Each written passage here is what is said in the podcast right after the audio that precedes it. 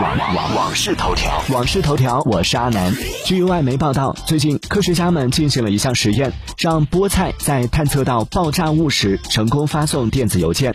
麻省理工学院的科学家们在进行实验时，发现菠菜根可以检测到地下水当中的硝基芳香族化合物的存在，而硝基芳香族化合物通常就是用于炸药。当菠菜根检测到这一物质时，就会向叶子发出信号。科学家们通过利用红外传感器接收到该信号，并通过无线继电器发送电子邮件。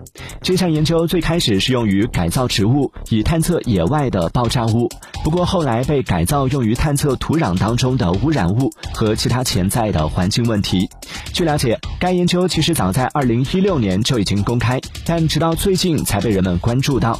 就有网友调侃道：“压力山大，连菠菜都会发邮件了，我奶奶还不会用 iPad。”更多新鲜事就在网视头条。网事头条。